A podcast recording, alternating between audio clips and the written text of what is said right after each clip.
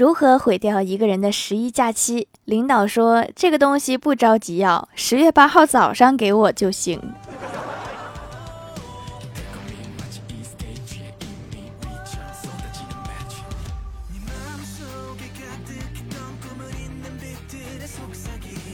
Hello，喜马拉雅的小伙伴们，这里是糗事播报周二特萌版，我是你们萌到萌到的小薯条。很多人说马上就要放假了，所以没心思上班。你怎么好意思说这种话的？不放假你也没心思上班啊？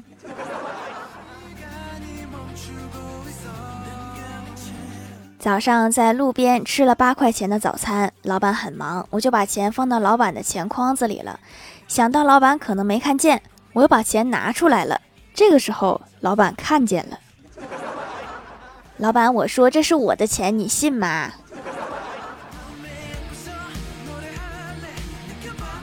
记得当年高考，老妈拉着我进行临行前的减压叮嘱，说：“闺女呀，高考爸妈不给你压力，爸妈一生的希望就寄托在你身上了。你哥外出打工还挂念着你，放轻松点儿。”还好我自己心大，要不然这压力真压在我身上了。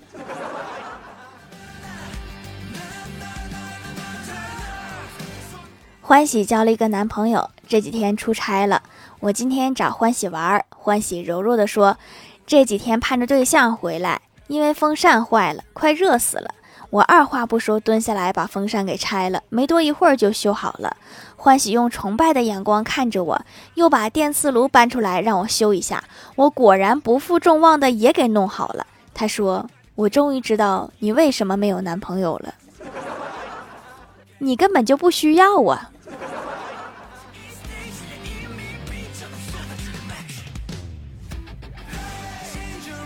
早上看到同学发的朋友圈，生活本来不容易。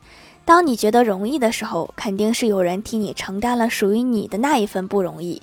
配图是一张泪流不止的表情，然后我就给他发消息，我说别伤心呀，都会过去的。怎么啦？他秒回我，爸妈帮我全款买了一套房子。我现在觉得我的关心有些多余。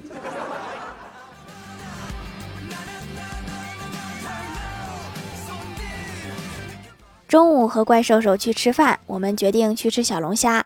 菜上齐了，我一边吃一边问：“为什么小龙虾总是吃不腻呢？”怪兽兽说：“因为贵，从来没有机会吃撑，所以下次还想吃。建议一次性吃二十斤，吃到洗胃，以后就再也不想吃了。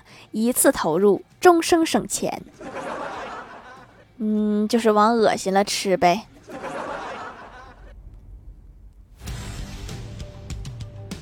李逍遥去公司食堂打饭，不小心把身边的餐盘给碰翻了。转身一看，是一个美女，心里想：看样马上就要开启一段浪漫的办公楼恋情了。马上抱歉地说：“我明天赔给你。”只见那个女生露出迷人的笑容，说：“不用，现在赔钱就行。”人家可是一秒钟都不想耽误啊。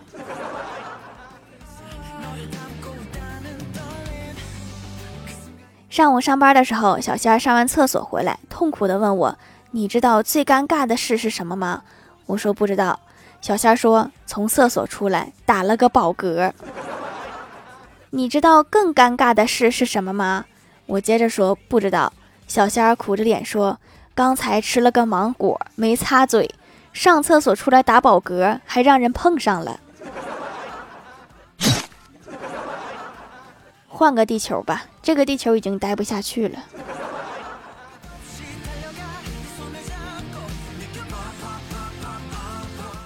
跟郭大侠聊天，聊到教育孩子，郭大侠说，小时候总觉得我爸脾气差，因为调皮经常被我爸打，那时候心里就暗暗发誓，以后自己有了小孩，一定不打他。这些年过去了，我也有了孩子。每当郭晓霞调皮时，我就暗自庆幸，小时候我那么调皮，竟然没被我爸打死。我爸脾气真好啊！那你小时候得多淘啊！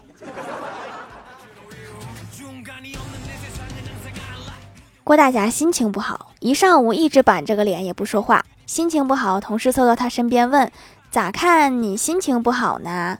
郭大侠说：“觉得自己在家没有什么地位，早上媳妇儿训了我一顿，理由是她心情不好。”同事上去就握住郭大侠的手说：“大哥，媳妇儿训你还能给你个理由，你这地位还不高啊？”看来这位同事生活的挺惨的。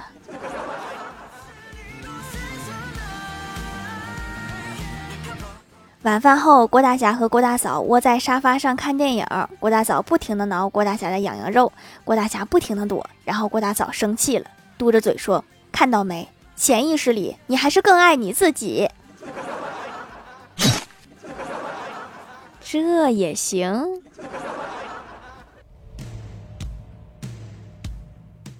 郭小霞小的时候，有一次，她把一块红烧肉放到郭大侠嘴边，郭大侠看着儿子萌动的眼神，瞬间觉得还是养儿子好。然后郭小霞看着郭大侠把肉一口吃了，哇的一声就哭了，说：“我让你给我吹吹，你怎么吃啦？”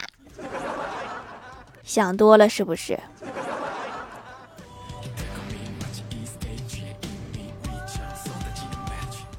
老妈做饭盐很重，老爸跟他说了好几次别太咸，但是他就是不听。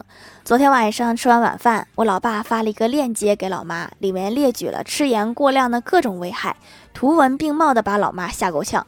现在好了，老妈说以后再也不做饭了，是不是吓过头了？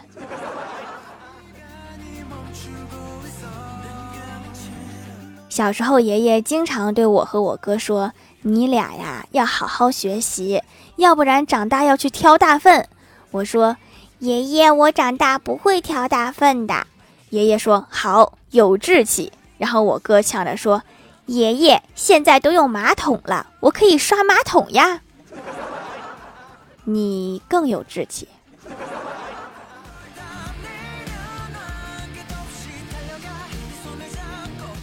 我哥为了省钱，和女友说：“亲爱的。”结婚了，我们就不买钻戒了，我们纹一个戒指在手指头上，谁要是先背叛谁，就先剁手指，这样才能见证我们忠贞不渝的爱情。然后女友提议说：“那不如我们纹个项链吧，谁要是先背叛，你懂的。”你们俩是不是有什么仇啊？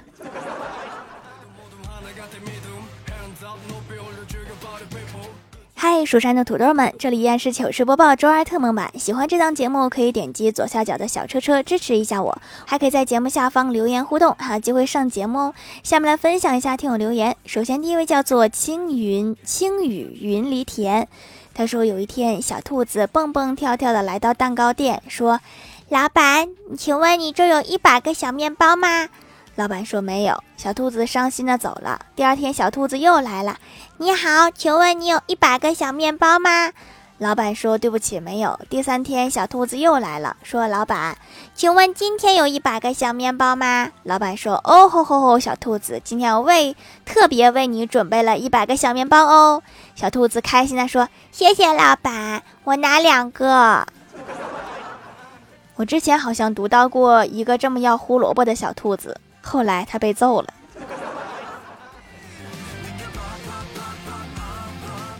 下一位叫做我是瓜子金牛座，他说薯条酱刚刚听到这一集，好好听啊！对了，就是那个羊了个羊小游戏，我也玩了好久好久好久好久，就是过不了关，我已经崩溃了。在网上查了很多过关的要点，就是过不去呀！条快帮帮我！好像听说他们又把难度降低了，但是我依然过不去。下一位叫做薯条酱味的软糖，他说：“薯条，我觉得应该建一支部队去攻打逍遥派，顺便将怪兽抓过来给薯条烤肉、烤薯片、烤旋风土豆、烤生菜、烤串，请薯条同意。我们要用爱去感化他们，让他们自愿来给咱们干活。”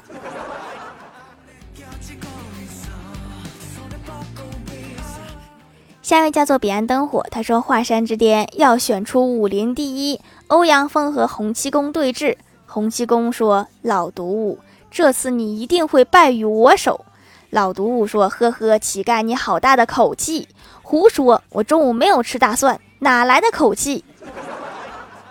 就这点小事儿也没必要计较吧，赶紧开打呀！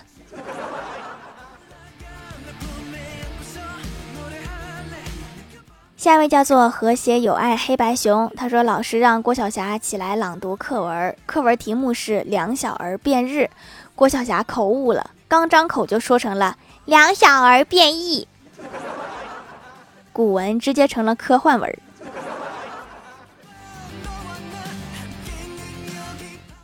下一位叫做 T 三二零幺六五八四，他说刚收到货就疫情了，居家这些天一直学习美妆，每天卸妆洗脸很多次，手工皂用起来保湿滋润，特别舒服，多次洗脸也不伤害皮肤，可以深层补水，从里到外都很水润，比平时买的洁面用品都强。那自然是不同的，天然产品没有科技。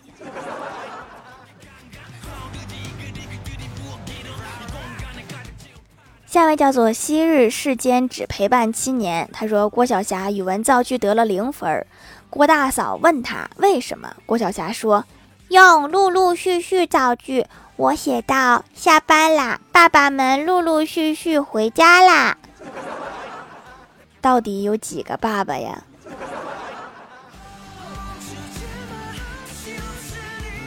下一位叫做洛霄，他说：“我的心在树上，你喜欢的话可以摘。”快入冬了，这个心都黄了吧？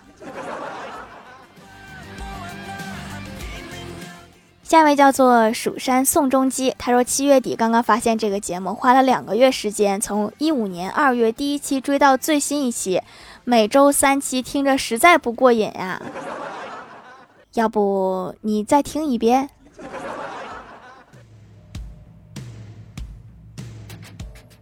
下一位叫做耀光，他说：“什么是中国好老师？不是关心学生和学生打成一片的年轻老师，而是将自己的身份证号写在黑板上，讲身份证问题的题目，过了十分钟才想起来，哎呀，我不能写自己的呀！的五十多岁的老老老老师。那一天，全班都用了老师的身份证号登录了游戏，是不是老师这一天时间绑定了三十多个账号？”